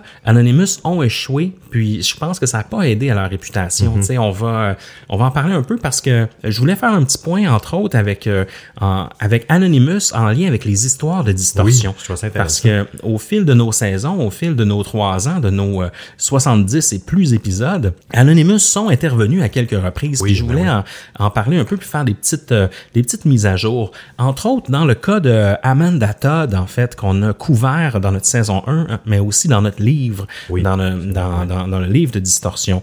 Euh, je vous fais un petit résumé. En octobre 2012, la jeune Amanda Todd, âgée de 15 ans, une résidente de Colombie-Britannique au Canada, commet un suicide après avoir vécu des années de harcèlement de la part d'un prédateur sexuel sur le web. Son prédateur lui a fait plusieurs menaces pendant cette période et lui a fait vivre l'enfer. Ah oui. Amanda, elle a dû euh, fréquemment changer d'école, elle a fait des tentatives de suicide, elle a été constamment intimidée dans la vraie vie même. Oui, oui. Euh, elle vivait un stress là, incomparable et euh, ben en fait euh, elle n'a pas eu le choix, ben pas qu'elle n'a pas eu le choix, mais ça l'a amené à s'enlever la vie là, tristement. là. Une histoire qui a secoué le Canada. Non, non, non, juste pas juste le Canada, mais même le monde. Oui, oui, entier, oui. En l'espace d'environ une semaine, Anonymous ont réagi en publiant un texte là, sur euh, Pastebin, qui est un peu un site de copier-coller de, de textes anonymes, en révélant la supposée identité du prédateur, là, un certain Cody Maxon, qui serait un habitant de Vancouver. Donc même son adresse physique a été publiée. là. Le message était assez direct. C'est voici le l'agresseur de- d'Amanda Todd, voici son nom, son adresse, tout ça. Fait du doxing. là. Oui, la plupart des grands médias du monde, incluant Vice, ont republié la nouvelle en mentionnant le nom et tout ça. là. Toutefois, la police montée du Canada, qui est un peu notre FBI, là, qui enquêtait sur le sujet, a émis une mise en garde qu'il ne s'agissait pas de la bonne adresse ni de la bonne personne. En effet, un certain Cody de Vancouver avait été arrêté euh, possédant la pornographie juvénile dans le même dans la même fenêtre là, de temps, là. mais il ne s'agissait pas du prédateur d'Amanda Todd par contre.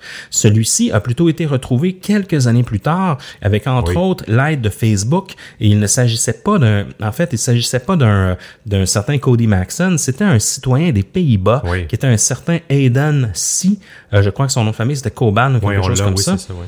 Euh, et la dame là, qui résidait à l'adresse publiée par Anonymous, euh, parce que c'était pas un Cody qui habitait là, mais c'était une dame, a reçu des tonnes de menaces de mort à son elle. adresse. Euh, Il y a des gens qui se sont pointés chez elle. Donc, alors que le public croyait que c'est vraiment à cet endroit qu'habitait l'agresseur. Donc, le cas d'Amanda Todd représente un peu un raté d'Anonymous. Oui, c'est vrai, Lorsqu'on euh, lorsqu'on prétend être cette espèce de pouvoir euh, un peu surnaturel, un peu comme Anonymous, là, à cette époque-là, aussitôt qu'il sortait une vidéo, là, on, on était Mhm. Ah, ben sur le bout de notre chaise Ah et on oui, se demandait qu'est-ce qui allait se passer. Mais là, quand ils dénoncent des, des gens comme ça, même si la cause est noble, ben c'est très risqué. Si c'est pas la bonne personne, ben là, euh, c'est un gros raté pour le ben groupe. oui. Ça peut vraiment nuire à l'image du groupe. là. Imagine quelqu'un avait été euh, rentré pour tirer la personne ou euh, sans réfléchir. Il y en a des gens Oui, intenses aussi. Ben, c'est clair, c'est clair. L'épisode aussi euh, de distorsion sur Aaron Schwartz, là, le fondateur de Reddit, entre autres, euh, co-créateur des Creative Com- Commons, Du tout RSS, ça. ça. Oui, euh, lui aussi, Anonymous, était, euh, était intervenu dans son, dans son cas. Euh, je vous résume encore une fois. Le 11 janvier 2011, le jeune activiste Aaron Schwartz se suicide en prison alors qu'il risque une peine de prison à vie pour avoir volé des articles universitaires du MIT dans le but de démontrer une drôle de pratique de la part des universités américaines, c'est-à-dire que les taxes des contribuables euh, payent pour des recherches scientifiques euh, et les contribuables doivent par la suite payer des sommes faramineuses pour avoir accès à ces articles-là qui sont détenus par des compagnies privées Oui, par la suite. Donc, il y a quelque chose de croche là. là. Puis Aaron, en tant qu'activiste, ben voulait exposer cette pratique-là, voler les articles et les mettre à la disposition du public là, sur un site gratuitement. Donc, euh, tu sais, c'est- sûr que c'est grave. Tu vas de la propriété, mais en même temps, c'est c'est de la connaissance. Oui, non, c'est ça. Son- son- son- C'est particulier là. Sa motivation est noble parce qu'elle elle fait du sens, mais, mais aux États-Unis, ils privatisent plein de trucs qui devraient pas l'être. C'est c'est- c'est ça dans plein de contextes. Mhm. Ben oui. On dit que c'est pas, pas surprenant. Puis, puis lui, il en a perdu la vie, là, il s'est suicidé. Oui, exact, parce qu'il risquait une oui. vie hein, de prison. Puis encore une fois, c'est pas une personne qui, est, qui a vécu dans la misère, qui, qui, qui peut survivre en prison. Là. Fait d'après moi, il, il- Ben oui. il voulait pas aller vers là. là. Puis pour un peu tenter de venger Aaron, là, en janvier 2012, le groupe Anonymous a piraté pour la première fois le site du MIT pour protester contre la sentence là, qui était jugée exagérée. Ils ont fait de même en 2013 ainsi qu'en janvier 2014, toujours là, à la- autour de l'anniversaire de la mort de Aaron, en menant l'opération Last Resort et en redirigeant les visiteurs vers la page de protestation qu'ils ont mis en place. là. Donc Anonymous voulait ainsi dénoncer la position qu'a prise le MIT dans la poursuite d'Aaron, alors que l'institution aurait eu tout à gagner à le protéger et même à effectuer peut-être un partenariat avec lui, Oui, là, ben étant oui, un- effectivement. une des grandes, euh, des grandes têtes là, informatiques du, du pays. là. Donc, euh, à Anonymous, on continue quelques années comme ça à souligner la, la mort de Aaron en, euh, c'est en, attaquant le, le MIT. Un autre euh, cas qu'on a couvert, c'est dans notre livre, encore une fois, c'est l'histoire de John Lang.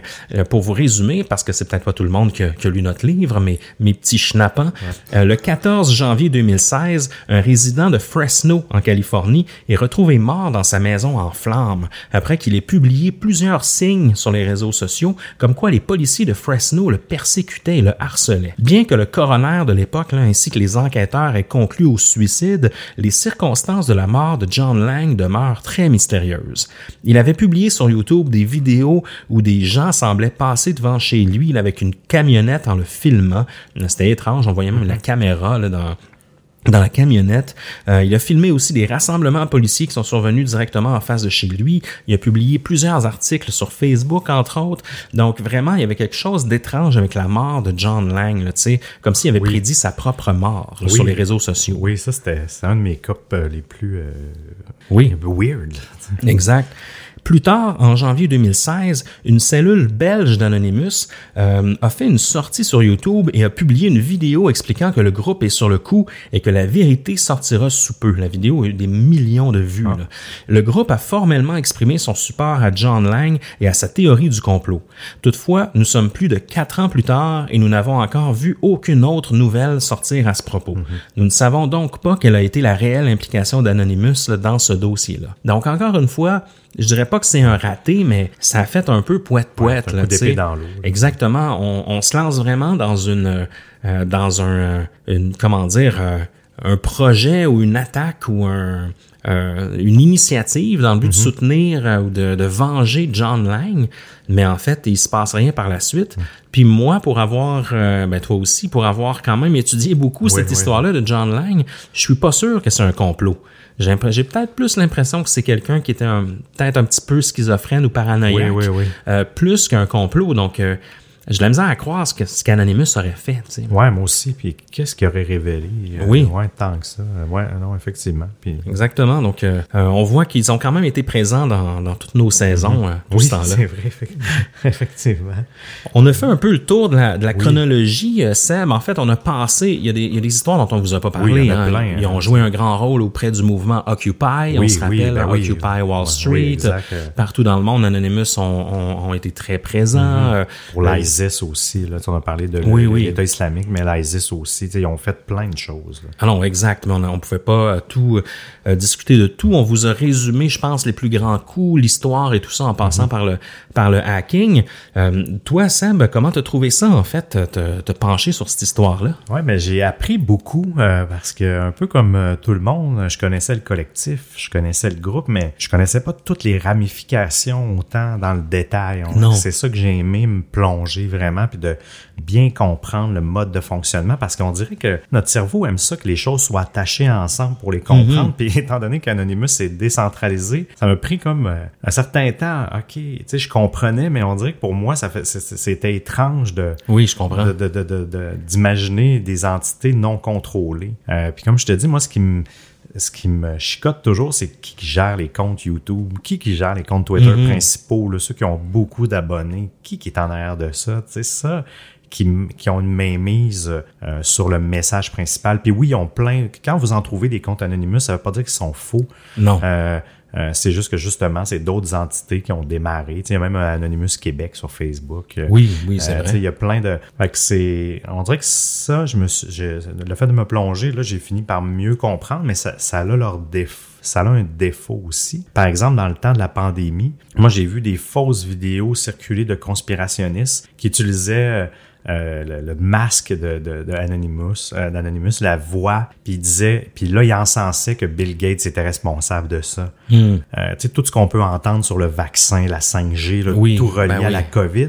Puis il y en a, j'ai vu des gens repartager cette vidéo-là en disant, regardez, même Anonymous est d'accord. Ah. Et là, là, ça, ça me Ça troublé. ajoute de la crédibilité aux, Oui. euh, aux conspirateurs. Mais ça m'a troublé. Là, j'étais là, oh mon Dieu, que c'est le, c'est le défaut d'une fausse, ben, d'une vraie organisation qui, qui existe pas vraiment. Parce Mhm. que une vraie organisation, par exemple, pourrait, euh, ben, une vraie entité légale, je dirais, pourrait pour poursuivre, par exemple, ou n'importe quoi, faire retirer une vidéo fausse. Mais là, le doute subsiste. Puis les gens, ben, ils savent pas, là, là, tu sais, si même nous, on avait de la misère à comprendre que c'était décentralisé, imagine le commun des mortels. Ben oui. Que ça, on dirait que ça me, ça me, ça me perturbe là, que les gens utilisent leur message pour ça. Mais, mais sinon, euh, ah non, j'ai vraiment aimé ça, là, tomber dans ce, dans ce mouvement-là. Et euh, euh, même j'étais comme intrigué euh, sur MIRC. On peut-tu encore euh, y aller sur les certains channels Oui, oui. pour aller voir? Mais tu sais, j'ai pas, euh, j'ai pas tant l'intérêt, le temps de, de ça. Mais on dirait qu'il y avait cette curiosité-là là, que, que j'ai beaucoup apprécié. Puis je pensais pas qu'ils étaient autant impliqués dans tant d'événements. Quand j'ai Mhm. vraiment regardé la longue liste de choses qu'ils ont fait, euh, c'est ça, je pensais pas qu'ils étaient, qu'ils étaient tant impliqués. Toi, qu'est-ce que ça t'a fait de, de te plonger là-dedans? Ben, ça a fait euh, ça a fait du bien d'une certaine façon de, de revoir un peu l'historique de ce groupe-là Oui. parce que je pense qu'on on était mêlés parfois, tu sais, on oubliait euh, ah c'était le groupe qui a fait ça. Moi je me rappelais pas qu'il était lié à, à l'attaque de PlayStation Non, Network plus, par exemple parce que je trouvais que ça leur ressemblait pas. Non, exact. Tu sais donc de ça a été bien de, de, de faire un petit rafraîchissement sur leurs valeurs, Mhm. sur euh, leur manière de fonctionner. Je savais pas que c'était à ce point décentralisé, puis je me rends compte que c'est sans doute une force et une faiblesse en Ouais, même temps, tu sais.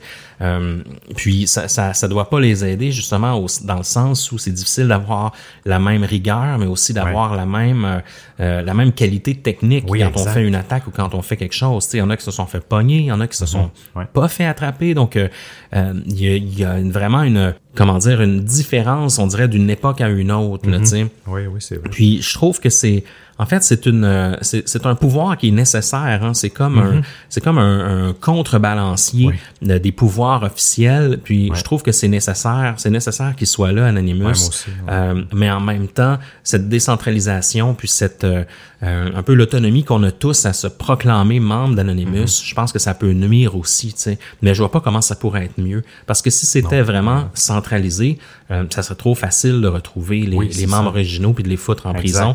Puis je pense qu'à quelque part, euh, la, la société a besoin de, de gens comme ça pour, euh, pour militer pour, euh, pour les droits de la liberté d'expression, puis la liberté sur Internet et tout Mm-hmm. ça. Donc, euh, c'est pour ça que ça fait du bien de se plonger là-dedans. En fait, ça, ça donne un peu espoir à, à la liberté de presse Oui, sur oui, Internet, exact, même si on sait qu'il y a toujours quelque chose qui, euh, qui viendra quelque part là. désordonner le- la, la situation actuelle. Oui, oui, sais. non, ça c'est clair, mais oui, ça a ce, ce bon côté-là. Là. Je trouve que ça fait partie d'une démocratie saine. Puis leurs actions, oui, des fois, c'est peut être, ça peut être tannant, mais généralement, ça fait pas de mal physique Non, à des c'est gens. ça. Fait que c'est c'est plus des messages qu'ils veulent envoyer.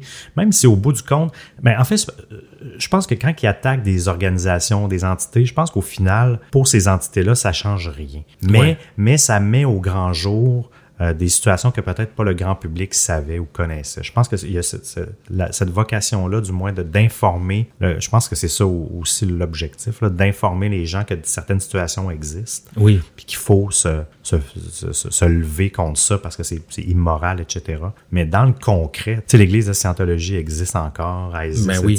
toutes, toutes ces entités-là existent toujours. C'est juste qu'ils ont, ça leur donne mauvaise presse, puis ça, c'est, ils ont des objectifs, puis ça fonctionne. Non, exactement. Ben écoute, euh, écoute Seb, ça a été un plaisir Yes, ben de, oui, de ouais. terminer cette saison-là en bonne vraiment. compagnie, encore une fois. Pareillement. Yes, euh, on a eu bien du fun. Merci à André aussi qui a effectué le montage de, Oh, tout, de toute cette saison 6 qui a été vraiment épique. On va enregistrer un after show pour nos abonnés Oui, Monsieur sur Patreon pour revenir un peu sur euh, sur la fin de la saison, mais aussi sur Anonymous. On veut parler de LOLSEC aussi un petit peu plus. Euh, donc, euh, ça sera disponible sous peu pour nos abonnés euh, Oui Monsieur sur Patreon. Merci à tous ceux qui se sont abonnés récemment. Merci à tous ceux qui nous suivent euh, tout à fait gratuitement hein, sur les réseaux sociaux, Oui. ailleurs, sur Instagram, Facebook, les membres de notre groupe de discussion. C'est toujours assez passionnant. On a tellement un beau groupe Oui, et des, fou, des nouveaux membres tout le temps, des belles discussions respectueuses. Donc, euh, euh, shout out au groupe de discussion, shout out à notre groupe Discord aussi qui, Oui. est, euh, qui est accessible via Patreon. Vous savez, on est où si vous voulez nous suivre hein, sur Instagram, on est là Distorsion Podcast, même chose sur Facebook. Distorsion Pod sur Twitter. On est sur YouTube aussi, on est sur Untapped aussi si vous voulez nous faire un cheers Yes. de bière et découvrir nos euh, euh, nos, euh, nos découvertes de bière. Et encore une fois, euh, merci aux distordus de partout dans le monde. On vous aime. Ça a été une saison fantastique et on a hâte de, de revenir en force. On a plein d'autres projets. On Oui. est d'ailleurs, on a déjà un épisode bonus d'enregistrer. Oui, c'est vrai. On a fait une interview avec Ivan Ratliff, donc l'auteur du livre de Mastermind qui a traqué Paul Leroux. Ouais. Donc ça va sortir sous peu ça aussi. On a des idées de mini disto aussi, sans oublier l'épisode secret qui sera disponible à nos membres Patreon aussi, nos membres Oui Monsieur. Donc euh, euh, ça va sortir un peu plus tard au courant de l'été. Et puis euh, pour terminer en beauté, Seb, aurais-tu un mot de la fin pour nous ce soir? Nous sommes Anonymous. Nous sommes Légion. Nous ne pardonnons pas. Nous n'oublions pas. Nous avons réussi à obtenir la confirmation que Distorsion sera de retour à l'automne prochain pour une septième saison. Nous sommes distordus. Manquez pas ça. Oh non.